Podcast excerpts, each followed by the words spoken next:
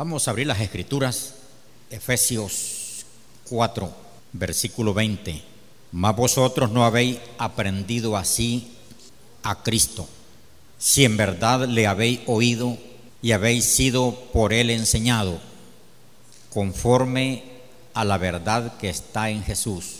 Vamos a repetirlo de nuevo. Quiero que está leyendo la palabra de Dios usted. Entonces, concéntrese para que esa palabra encuentre en su espíritu lugar y esa palabra hace efecto en su vida. Dice así, nuevamente, mas vosotros no habéis aprendido así a Cristo. Si en verdad le habéis oído y habéis sido por él enseñados, conforme a la verdad que está en Jesús. Padre, en el nombre de Jesús, en esta hora damos gracias por leer tu palabra. Gracias, Señor, por esta palabra fue inspirada, revelada a los santos para que la escribieran y así, Señor, tener nosotros el privilegio de leerla. En el nombre de Jesús te pedimos, Señor, que tu Espíritu Santo esté poniendo esta palabra en nuestro espíritu Señor, en tu nombre Jesús, reprendo, ato, confundo, neutralizo, declaro inoperante todo espíritu que quiere robar la palabra. En el nombre de Cristo Jesús. Amén. Siéntense y vamos a, a estar hablándoles el día de hoy enseñados por Cristo. Es el tema que les voy a compartir. Enseñados por Cristo en todas las, las edades ha habido gente que ha profesado un credo basado en lo que ha sido enseñado. Leía de aquel pueblo, un pueblo, dice que existía un pueblo, existió un pueblo donde la gente se mataba una a otra, se envidiaban, se tenían celos, se tenían amistades y por eso se mataban. Habían muertos en la ciudad. Y dice que habían divorcios a cada rato, separaciones, familias en división. Y había bastante dificultad en el pueblo. Pero dice que llegó un hombre, él no llegó diciendo que era un cristiano ni que era un evangélico, llegó un hombre con un libro como este, Lo primero que trató de, despertar en ese pueblo fue interés en el leer el libro. Interés en el leer ese libro. Y la gente, él no les dijo dejen de matarse, dejen de esas envidias y pleitos, sino que trató de despertar interés en el leer el libro. Y dice que seleccionaron el Evangelio de Juan. Él no les dijo que se llamaba Biblia. Y ahí empezaron a leer la palabra, a leer la palabra y con mucho deseo leían la palabra. Leían la palabra y luego que terminaron Juan dijeron, ¿por qué no leemos los otros evangelios? Leyeron, leyeron Mateo, Marcos y Lucas. Cuando ya tenían cuatro evangelios muy leídos, ¿vea? empezaron a leer el Hechos de los Apóstoles, luego la carta a los romanos, y así se fueron yendo, leyendo, se fue despertando un interés en leer, el libro, y cuando ya se habían leído el Nuevo Testamento, dijeron, ¿y para qué no leemos el Antiguo Testamento? Y se fueron a Génesis a leer el Antiguo Testamento. La historia dice que en poco tiempo la gente dejó de matarse, dejó de envidiarse, dejaron celos, las familias empezaron a ser familias con buenos principios y después se le llamó a ese pueblo el pueblo del libro. Así se llamaba el pueblo. El todos los otros pueblos lo conocían el pueblo del libro. Y ya habían principios espirituales, morales en la gente, ya no había muertos. Las familias se llevaban bien, los vecinos se llevaban bien. Las familias ya no se divorciaban, hijos con principios, porque fueron enseñados por el libro. Entonces, quiero decirles a ustedes que cuando nosotros hemos sido enseñados por Cristo,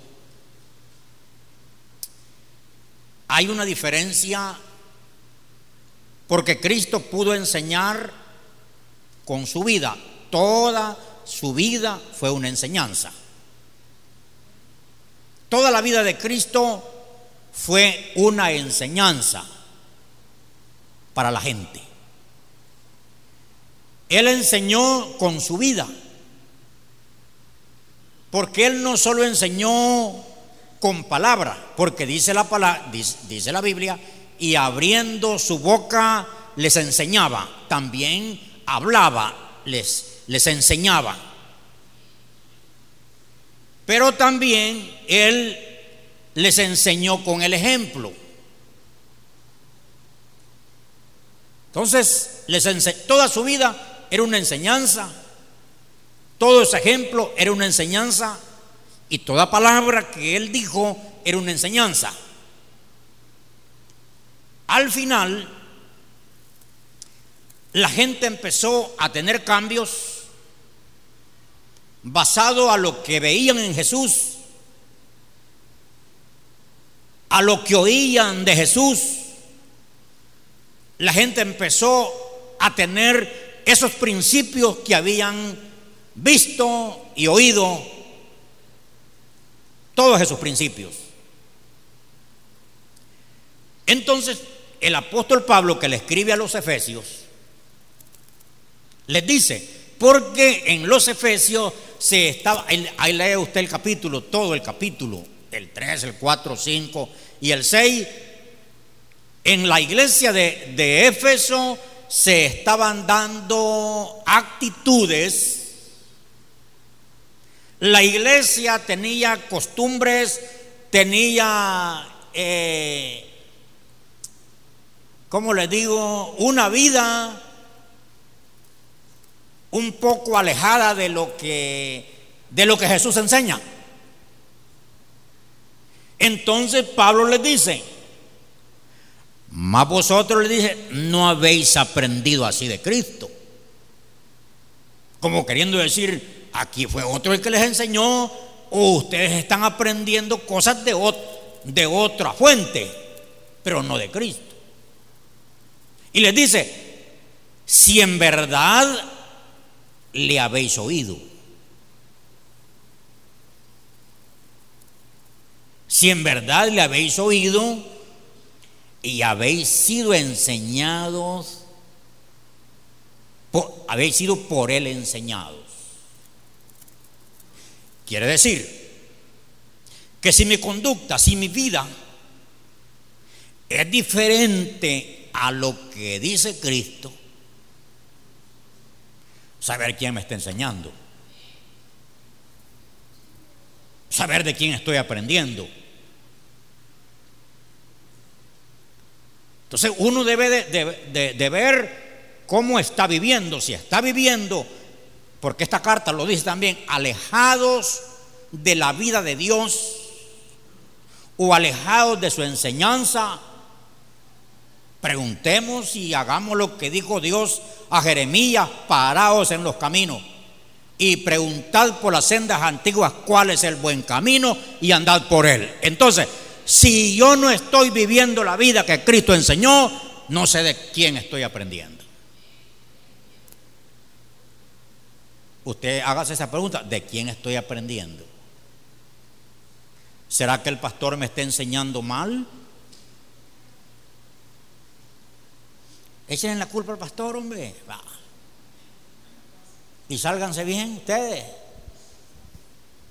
Ese pastor no enseña.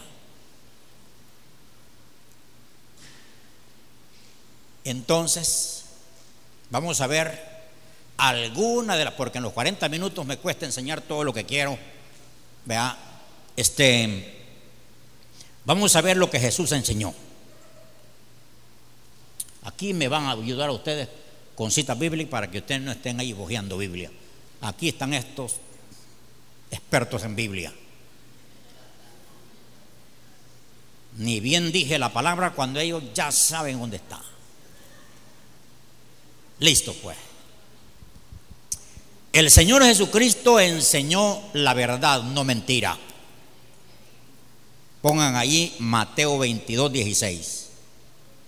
El Señor enseñó verdad, no mentira. De su boca salió verdad. Su vida era verdad. Su ejemplo era verdad. Dice, dice, dice la palabra que en él no había engaño. Entonces, él enseñó la verdad, porque él no, en él no había mentira. Entonces, yo, como su seguidor, como alguien que estoy aprendiendo de él, vea, tengo que vivir verdad. ¿Estaba bien la cita? Sí. Sabemos que, que eres amante de la verdad y que enseñas con verdad el camino de Dios. Entonces, el Señor Jesucristo, y eso hay muchas citas bíblicas, pero, pero solo le pongo uno a cada una. Miren, el Señor enseñó verdad. Y él, él dijo, a sus seguidores, a sus discípulos que habían creído en él, les dijo, y conoceréis la verdad. Y la verdad les dijo, os hará libres. Entonces, si yo no no conozco la verdad, no soy libre. Por eso quizás puedan haber ataduras en nosotros ataduras porque no hemos conocido su verdad. Y la gran dificultad que tenemos nosotros los seres humanos es que uno mismo no se ve. ¿Verdad? Uno mismo no se ve. Y el Señor lo dijo también eso. Él le dice a los discípulos, porque miras, le dijo, la paja que está en el ojo de tu hermano y no miras la viga que está en tu propio. O sea que es que miren, solo que tienen un espejo espiritual va que no ve el alma.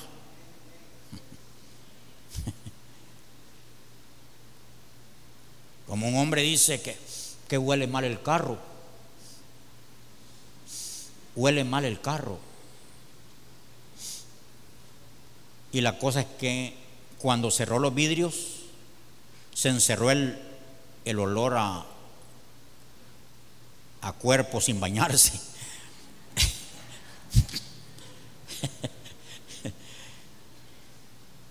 Vea, es porque nadie, él, decía que andaba bien vestido, pero no había bañado. Entonces, cuando encerró el carro, se sintió mal olor, pero el asunto era que estaba sin bañarse. Hasta que la esposa le dijo, porque las esposas son así, va. Ellas dicen la verdad.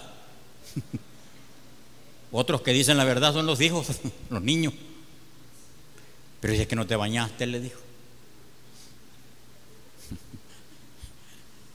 Como aquel hombre que dice que que iba manejando y veía una sombra y, y no me lavaron bien este carro este carro no lo llevé al cargo así no me lo lavaron bien. Veía una sombra. Y allí iba molestando con el dueño del cargo, es que no le había lavado bien el vidrio del carro. Y llevaba problemas, llegó a la casa, bueno, por todo el camino molestó. Y, y llegó allá donde iba. Y no sé qué hizo y se quitó los lentes. Y en los lentes estaba la mancha.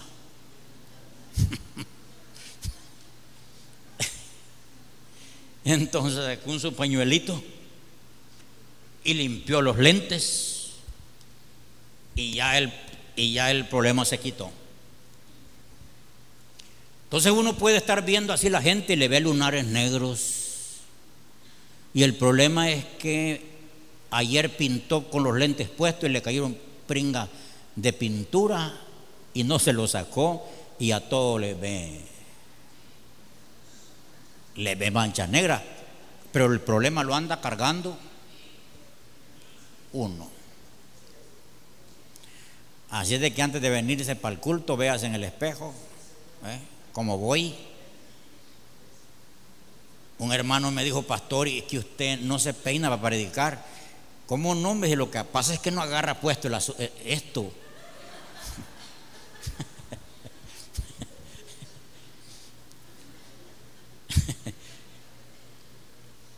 Pero me veo en el espejo, ¿saben? Y si no hay el espejo, me dice mi esposa, mira, te abotonaste mal, porque es otro problema. Uno, si se abotona mal, le sobra un, un ojal y un botón. y como uno de preciso que andaba, entonces le pasan todas esas cosas. El Señor, diga conmigo, el Señor enseñó verdad. El Señor vivió verdad. En Él no hay engaño. Entonces, en nuestra boca no tiene que haber engaño, en nuestra vida no tiene que haber engaño, no tenemos que estarlos engañando nosotros mismos, porque estamos tomando de la fuente, de la verdad. Ahora usted, de ahora en adelante, usted va a decir, ¿y, ¿y yo tantas mentiras que he hecho?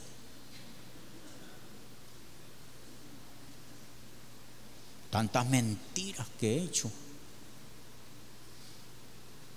Acuérdese, vea que esta semana usted alguna mentirita se ha echado. Solo esto gané, le dice la esposa. y miren, esas mujeres no crea que las va a engañar, es que son vivísimas las mujeres. Yo no, no entiendo cómo es que Dios les dio tanto conocimiento. Vea ya saben ellas. Vea, los hijos le dicen a, los papás, es que hoy salimos tarde de clase.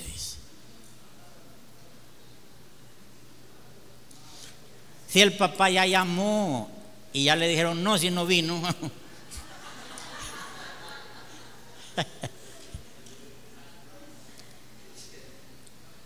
Entonces, Jesús enseñó verdad. Si nosotros eh, hemos aprendido de Él, ¿cómo vamos a vivir? Con verdad. Entonces, si vivimos mentiras, ¿quién es el papá de la mentira? Cristo dijo, Cristo dijo, vuestro padre se llama Satanás, porque él es mentiroso desde el principio, les digo. Entonces, cuando nosotros no tenemos verdad, somos mentirosos, nuestro papá, aunque no nos guste, es esa criatura mala. De ahora, en, de ahora en adelante usted si está aprendiendo de Cristo va a hablar verdad. Aunque al decir esa verdad tenga que pagar un precio, pero usted va a decir verdad. ¿Están aprendiendo? Sí. Y ahorita estoy comenzando. El Señor enseñó humildad. Él dijo, San Mateo 11, 28 y 29, el Señor le dijo, Venid a mí todos los que estáis trabajados y cargados, y yo os haré descansar. Llevad mi yugo sobre vosotros y aprended de mí que soy manso y humilde de corazón, y hallaréis descanso en vuestras almas. Entonces el Señor enseñó humildad. El Señor no enseñó orgullo.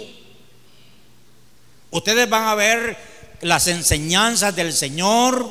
Nunca Él se creyó la gran cosa. Él enseñó humildad, su palabra. Miren, la palabra del Señor la puede entender un niño. Porque él, enseñó y dijo, el, el, reino de los cielos, dijo, es semejante, dijo, a la semilla. Y ya explicó la semilla. El reino de los cielos es semejante a una red. O sea que todo lo que ellos conocían se las ilustraba con humildad. Por eso es de que los grandes sabios nunca llegaron a la casa de José, el carpintero, a preguntar a Jesús. Allí estaba la sabiduría, pero nunca llegaron a Jesús. ¿Por qué? Porque él humilde. Entonces el Señor no enseñó orgullo. Entonces, si nosotros nos las picamos, va de, grandes creidazos, orgullosos, ¿verdad? No lo hemos aprendido de Cristo. Si uno es muy orgulloso, porque el, orgulloso se conoce, va.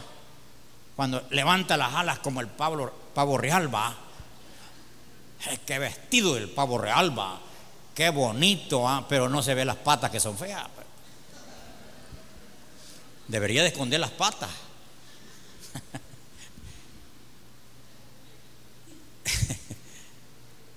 Pata seca, va, pero el gran orgullo del animalito ese. Pero eso es para aparentarle a, la, a la pava. No crean que solo es por. no es, eso es dándole a creer que, que sí, vea. Entonces el Señor enseñó humildad. Entonces, si estamos aprendiendo de Él, vamos a ser humildes. Humilde no es andar mal vestido. Eso es ser otra cosa. Humilde no es ser pobre. No. Porque hay pobres que son orgullosos. El rico tiene algo de razón por lo que tiene, va.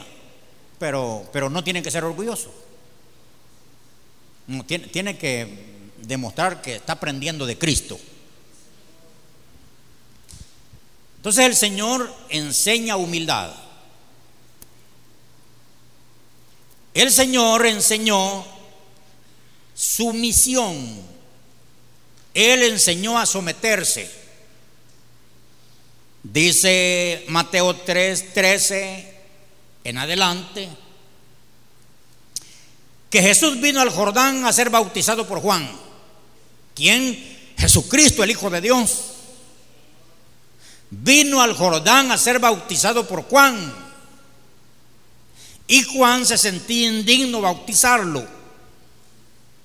Pero Juan era el hombre que Dios había enviado adelante de Cristo a preparar el camino porque luego venía Cristo. Y Juan dice que se le oponía. Y Juan le dijo a Cristo, yo le dijo, necesito ser bautizado por ti. Y tú vienes a mí. ¿Qué le dijo Cristo? Deja, porque así conviene que cumplamos toda justicia. Entonces el Señor está enseñando ahí sumisión. Cristo está enseñando su misión a ser, a someterse a la autoridad. Porque alguien dice, no, yo, yo puedo obedecer a Dios, dice. A Dios sí dice, pero a los hombres no dice.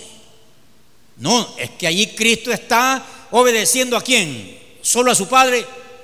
No, está obedeciendo a la autoridad que está del, momento que se llama Juan. Él es que tiene la autoridad.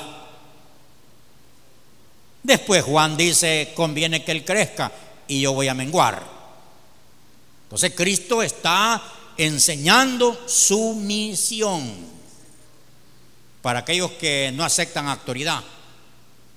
Porque hay gente que no acepta autoridad por ningún lado.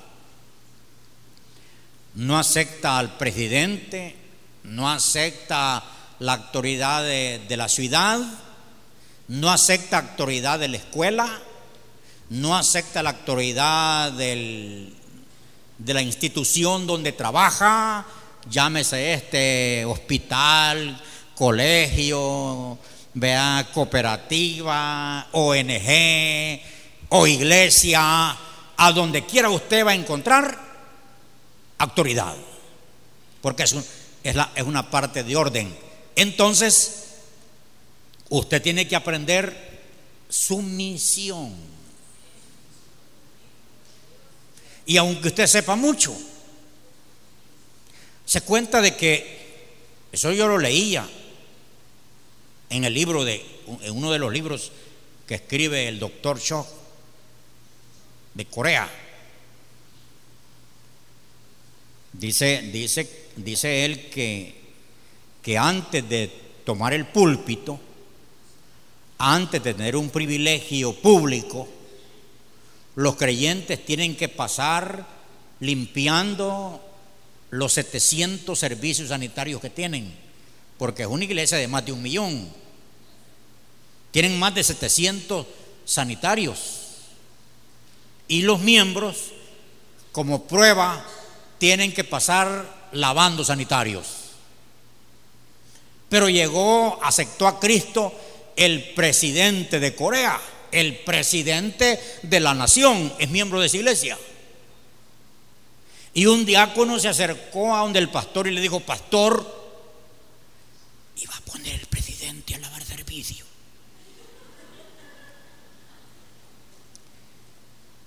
Y el pastor le dijo, ya está en la lista, le dijo.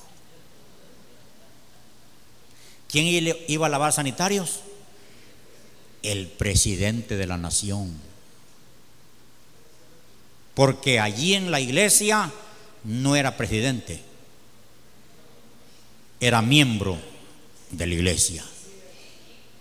Entonces el Señor enseñó su misión. Usted, yo sé que aquí tengo autoridades, me estaban, me estaban haciendo un día, sacándome la lista de lo que hay aquí adentro. Dios bendito. Me estaban diciendo que aquí adentro hay ingenieros, solo que no lo dicen. Hay abogados, solo que no le dicen. Hay doctores, licencia, gente con licenciaturas. Ay, Dios mío, dije, yo tengo que predicar el domingo. yo tengo que predicarle a los doctores, a los licenciados, a los agrónomos, a los a todo lo que está aquí adentro. Pero como nos echan de ver que son, es que son tan humildes que no dicen, ¿vi? Y yo necesitando hay un arquitecto que, que, que nos haga ahí algo, ¿verdad? Y yo no sabía que aquí teníamos. Y yo bromeando con ellos, y ese arquitecto, el muchacho. Entonces lo que aquí tenemos, vea, tenemos gente que sabe, pero son sumisos. Lavan los baños. Así es que el que no ha lavado baños aquí de esta iglesia, usted me dice cuándo. ah, yo tengo que decirle, por eso que no me respondió. ¿va?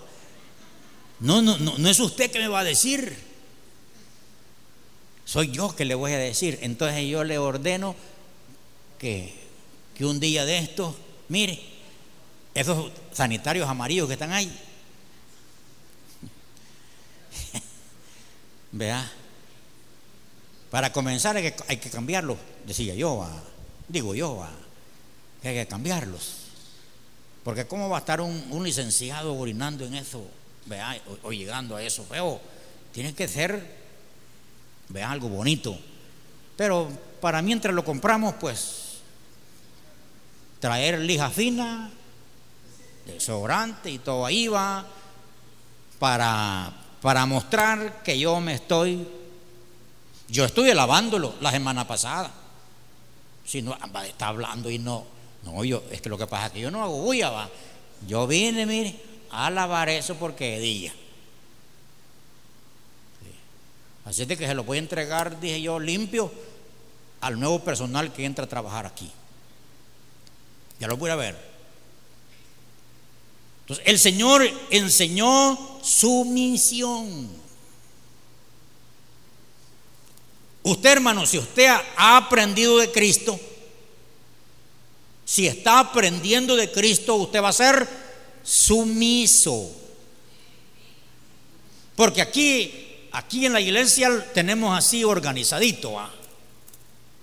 Hay un líder de alabanza que cualquier cosa es con él que me entiendo. Hay un líder de mujeres, cualquier cosa es a él que le decimos, esto no está bien. Líder de cocina, líder de, de líderes. ¿Eh? Ah, entonces, cuando usted se sale, ese líder que yo he puesto le corrige. Y usted dice, no, no, no, yo al pastor sí. Al no, e, es que no, es que usted aprenda. Usted tiene que aprender. Primero tiene que desaprender para aprender. Díganme, no, no se me molesten. Usted tiene que aprender su misión. Y miren, un día yo pensando que cuando uno lo manda a alguien así, que uno cree que está más abajo que uno, ¿saben qué está haciendo Dios? Formándole el carácter.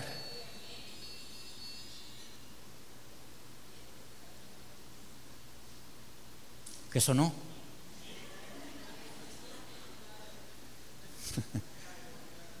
¿No vieron allí lo que salió en el principio?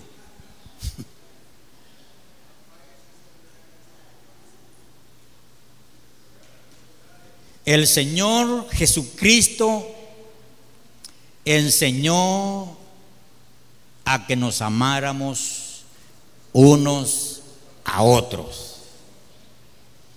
San Juan 13:34, un mandamiento nuevo os doy, que os améis unos a otros.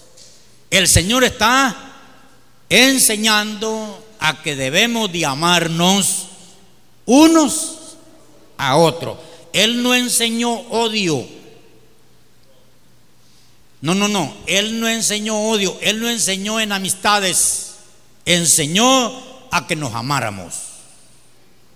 De manera que si no estamos amando a los hermanos, la pregunta es, ¿de quién estoy aprendiendo?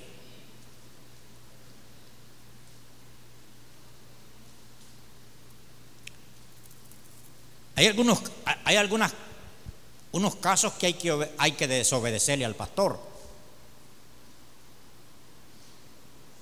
Cuando yo vine a, a la unión, había hace 24, no sé cuánto por ahí, 23 años. Yo vine a una iglesia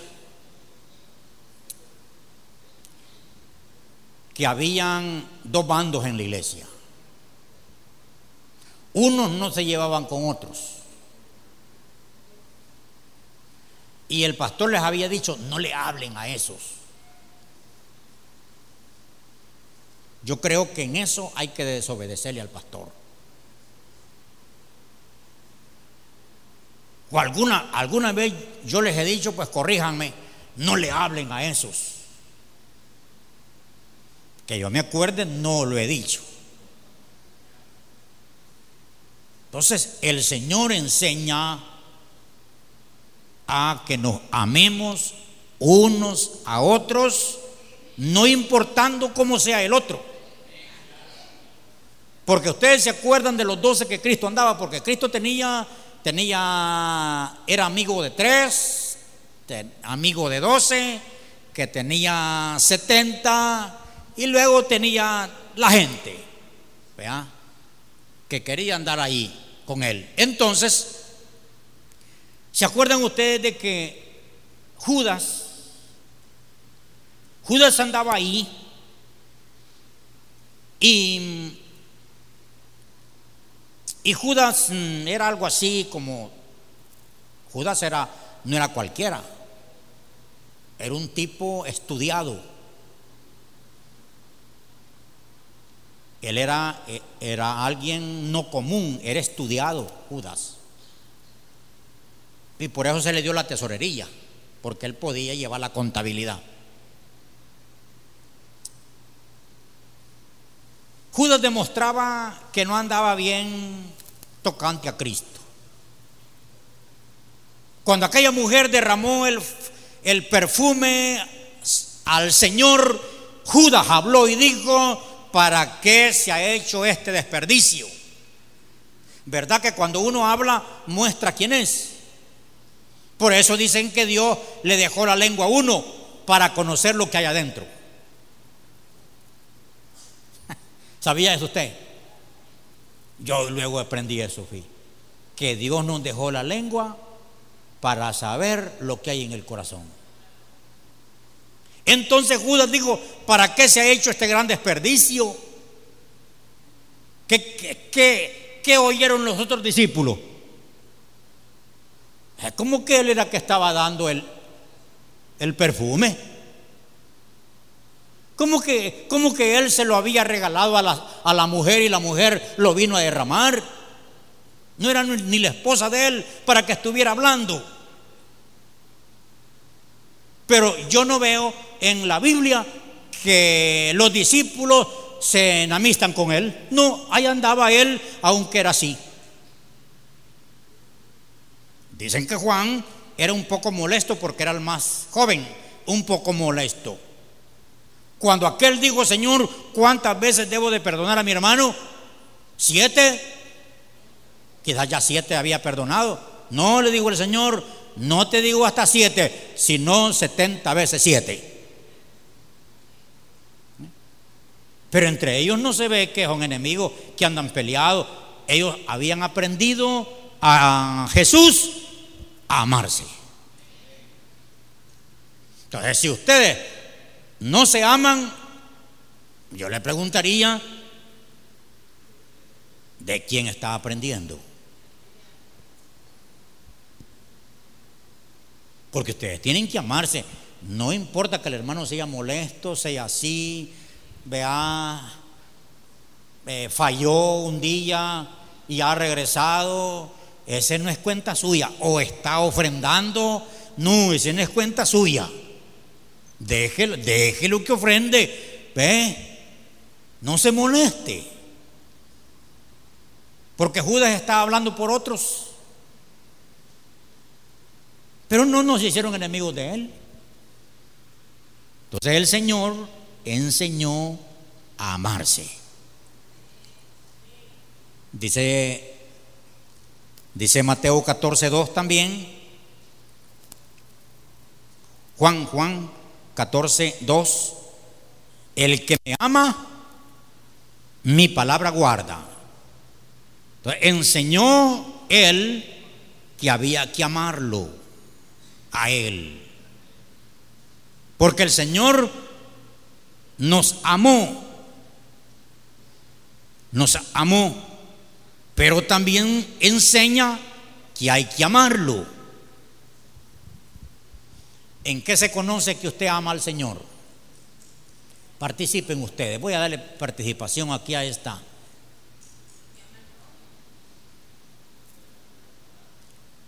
que ama al prójimo. Ese es amor a, la, a, la, a, la, a los demás. Pero ¿en qué se conoce que usted ama al Señor?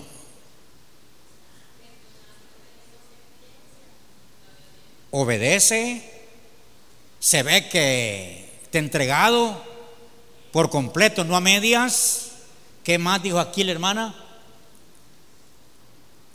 ¿En qué se conoce que usted ama al Señor? es fiel al Señor, se congrega, ¿verdad?, por agradar al Señor. Hay más, hay más que decir, pero no se le viene, que uno es así, cuando le preguntan, hasta el nombre se le olvida a uno, porque yo sí soy. Da buen testimonio para honrar al Señor, se humilla, guarda sus mandamientos, habla de Él, como dijimos el domingo, cuenta las grandes cosas que Jesús ha hecho con él. Si le ama, si no le ama, todo lo contrario de lo que han dicho. Entonces, si usted ama al Señor y ama a los hermanos, eso es notable. Jesús dijo, por sus frutos los conoceréis. No dijo por sus palabras. Porque un sermón se puede, se puede preparar o se puede bajar. Vea si hoy está fácil predicar. Solo se va allí, usted baja un sermón, lo imprime y lo predica aquí. O si no, lo graba allí y lo predica aquí. Fácil, se predica. Pero, pero más que un sermón, vea, frutos. Frutos. El Señor enseñó la importancia de la oración. Pablo está diciendo, si es que habéis sido enseñados por él,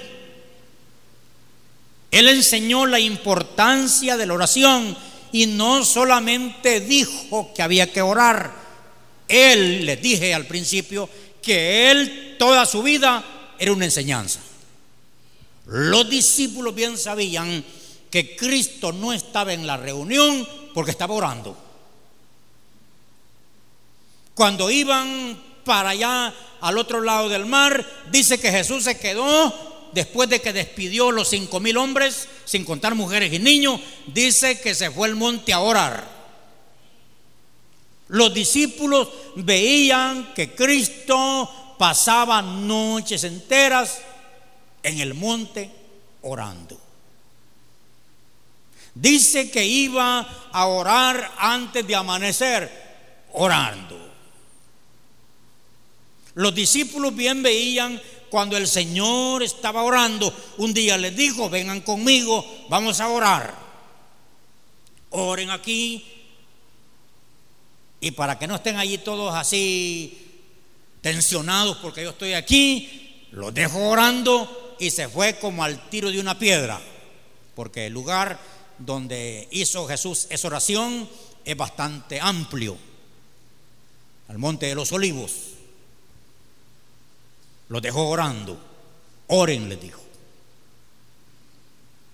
Y se fue él a orar. Y dice que él sudaba, orando, sudaba. Estaba él, le estaba pasando todo lo que le venía el siguiente día los azotes, eh, la corona de espinas, eh, la arrancada de barba, vea los insultos. Eh, uno de sus discípulos lo iba a negar, le venía la cruz, cargar esa cruz, le venían los clavos, la lanza, estar crucificado en el sol, en medio de toda aquella gente, todo eso le venía. Y él al, saber de todo lo que le venía, sudó, sudó. Y dice que su sudor eran como grandes gotas de sangre que caían. Pero Jesús se levantó y dijo, voy a ir a ver mis discípulos porque los, los tengo orando. Se acerca el momento de la prueba donde el pastor va a ser herido y las ovejas van a, van a ser dispensas. Voy a, voy a verlos, voy a verlo. Y desde largo se oía como que tenían una olla con tamales, hirviendo.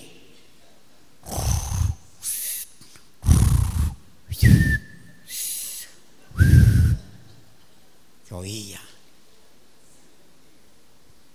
Así como los oye a ustedes también, porque el Señor y les dijo, levántense, oren, para que no caigan en tentación, oren. Y él se fue a orar otra vez, allá orando y orando, porque se acercaba el momento difícil. Oró. Y luego dijo, voy a verlos otra vez, porque estos, Dios mío, qué discípulos, igual que nosotros. Los fue a ver, otra vez estaban orando, dormidos otra vez y les dijo, levántense. Se acerca el momento.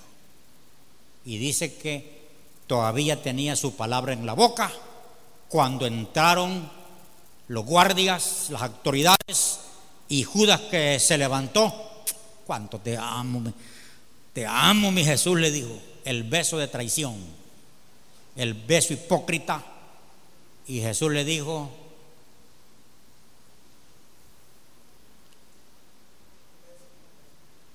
Con un beso entregas a tu maestro. Él les enseñó a orar. Si nosotros queremos vivir la vida cristiana sin orar, a saber de quién estemos aprendiendo. Porque que yo sepa, yo no soy tan tiernito en la obra, ya tengo mis días de estar perseverando. Que yo sepa, no hay cristiano que aguante, que, que camine, que persevere, si no ora. No hay. Luego, luego, luego, luego, porque, porque si uno quiere, quiere ser cristiano sin orar, poquito camina, poquito sí poquito camina, luego lo tiene bien doblado el enemigo. Porque si la oración te aleja del pecado, o el pecado te aleja de la oración. Entonces, mis queridos hermanos, miren, yo no sé de quién están aprendiendo, pero si ustedes están aprendiendo de Cristo, ustedes son personas de oración. Gracias.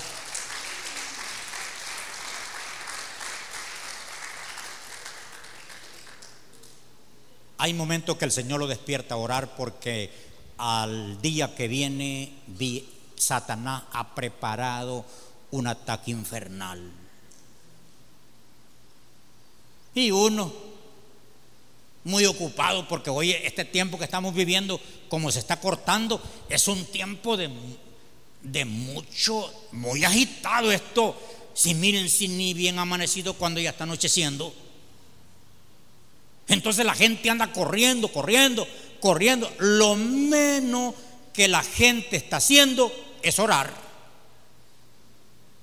Vaya pues, no vamos largo. Aquí están unos. ¿Verdad? Que les estoy diciendo, iluminado por el Señor. ¿Verdad que usted poquito ora?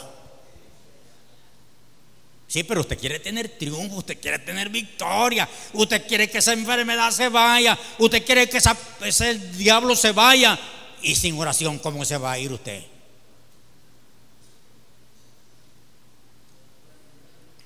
O, si se arrodilla a pensar otra cosa, es en oración.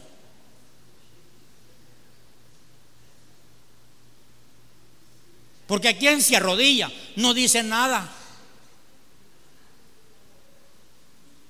Hermano, le dice aquí la líder de, de, intercesión, ¿me puede dirigir los 15 minutitos? 15 minutitos, hermano, por el amor del Señor. El domingo antes de comenzar el culto, hay 15 minutos de intercesión. No, no tengo palabra. Eso se dice que no ora, no ha aprendido. Así, hermana Miriam, démele privilegio a esta gente.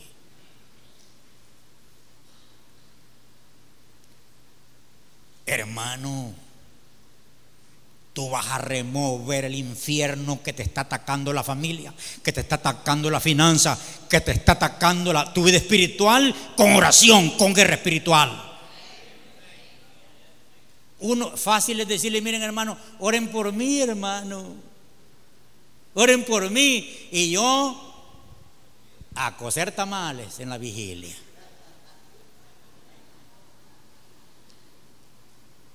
Quiero vivir por la oración de los demás.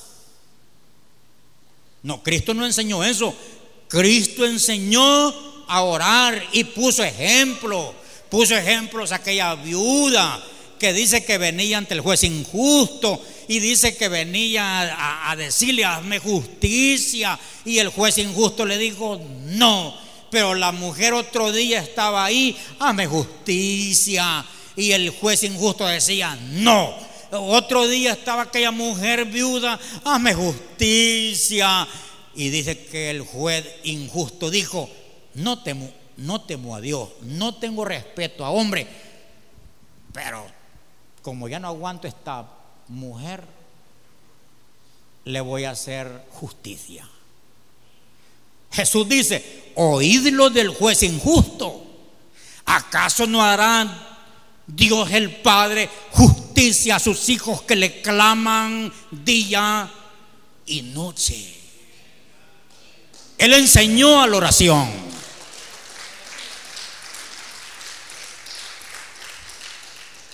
Si tú no estás orando, yo no sé quién te está enseñando eso. Ya voy a llamar a ese líder que tiene que entregue cuenta que para qué te dijo eso. Porque los jóvenes tienen líder también. Ya voy a llamar a Misael, usted les ha enseñado a no orar. Porque hay quien, hay quien piensa que solo es así como burbuja, como burbuja. No.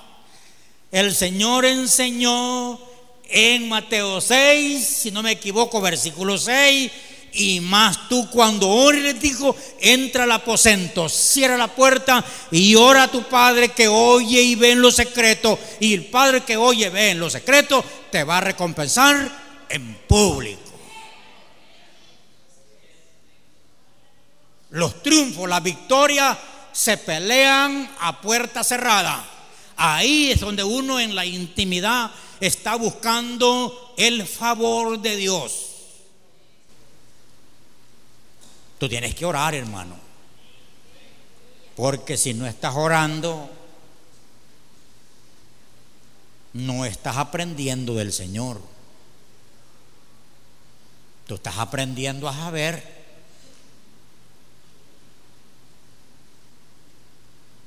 De tu mamá. Por eso la mamá y el papá tienen que orar para que los niñitos vean, vean y, como los niñitos, qué bonito va cuando el niñito se arrodilla a la par de la mamá también y a la par del papá de ese barbón. Ahí está el niñito orando. Porque está aprendiendo de papá a comunicarse con el padre. Pero suponga que, que ni papá ni mamá ora.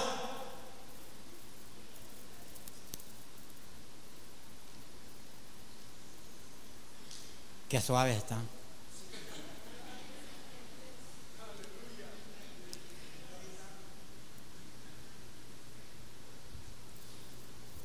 El Señor enseñó, Él enseña, este es lo último de este domingo, esto lo voy a dejar medio comenzado. El Señor enseñó a hacer tesoros en el cielo. Lucas 12:33, hacer tesoros en el cielo. Pero nosotros, ¿a dónde estamos haciendo el tesoro? Uno lo tienen en Acacu, otro lo tienen en el Banco Agrícola, otros están en la, en la vivienda.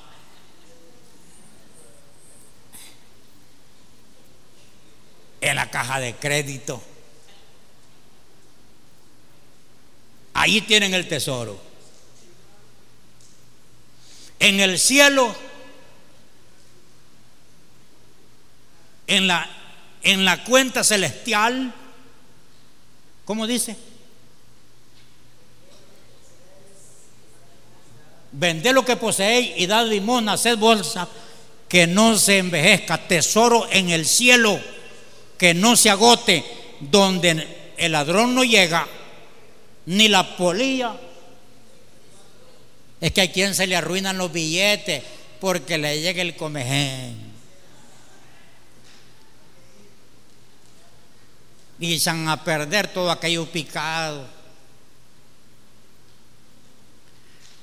Yo le decía a mis hermanos líderes hoy luego que, que, abramos esos alfolí móvil que tenemos, eh, eh, porque hay alfolí móvil, no solo aquí lo tenemos, lo tenemos en las tiendas algunas, los tenemos en la célula, porque una vez que yo abrí el alfolí móvil, estaban podridos los billetes de a cinco podridos. Pero me dijeron ellos, no, no nos abramos. Pero yo lo que pensé es que se pueden podrir. Y como una fuente, si usted encierra la fuente, la fuente se, seca. Entonces tiene que sacarle para que eche más. Pero yendo otra vez al tema, al punto este, Jesús enseñó a hacer tesoros en el cielo. Mi pregunta, ¿ya abriste la cuenta celestial?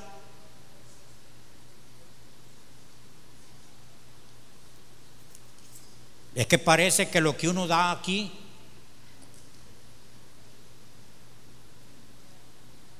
parece que lo que uno da aquí aquí se queda. Se queda lo físico. Pero ¿cómo le dijo Dios a, a Cornelio? Le dijo, tus limosnas han subido al cielo. Entonces cuando uno hace un bien, cuando da para la obra, cuando da una primicia, una siembra, un diezmo, sembrando en el tesoro del cielo. Así como lo oyó. Si usted es así, porque dicen que hay tres clases de dadores.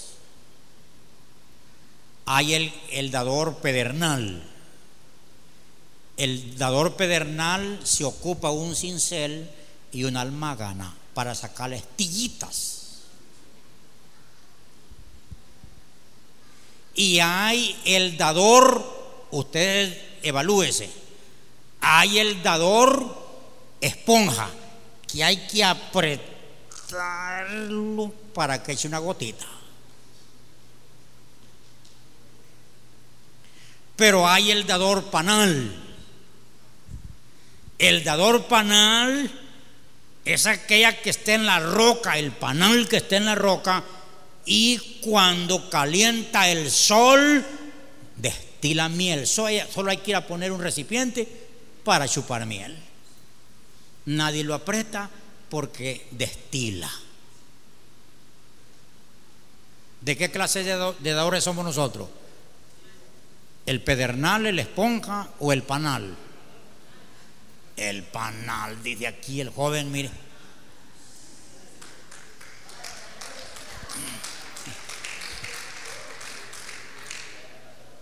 Entonces aquí, no, ocupamos martillo ni, ni. El dador que ha aprendido de Cristo es aquel que dice, voy para la casa de Dios y voy a llevar mi ofrenda. Dice Pablo, según el primer día de la semana, dice, según hayamos prosperado. Si no hemos prosperado, pues no vamos a dar nada, no vamos a traer nada. Pero si el Señor nos bendijo, nosotros ponemos en el arca de las ofrendas una ofrenda significativa. Porque aprendimos del Maestro Jesús. Pregúntense, ¿por qué Cristo andaba tesorero? Si no hubiera ocupado finanzas, no hubiera andado tesorero. Entonces Él enseñó a hacer tesoros en el cielo. Señor, si esta palabra ha tocado tu corazón, te invito a que recibas al Señor Jesucristo como tu Señor y Salvador. Repite esta oración conmigo. Señor Jesús, abro mi corazón y te recibo como Señor y Salvador de mi vida. Perdona mis pecados y escribe mi nombre en el libro de la vida. Gracias Señor por perdonar mis pecados. Amén.